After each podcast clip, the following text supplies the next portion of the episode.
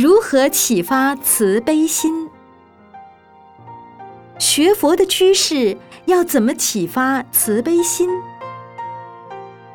学佛的居士要怎样启发慈悲心？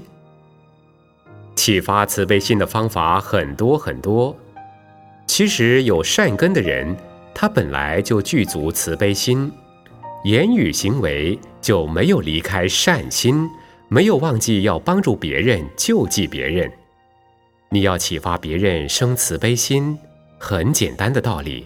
最好你自己有慈悲心，对他有慈悲心。也许你救济了他，他将来有一天得到觉悟了，他对别人就有慈悲心了。当我们看到一个人正在饥饿困苦的时候，我们的居士有慈悲心，对他行布施。将来有一天，也许他就学到你有慈悲心了。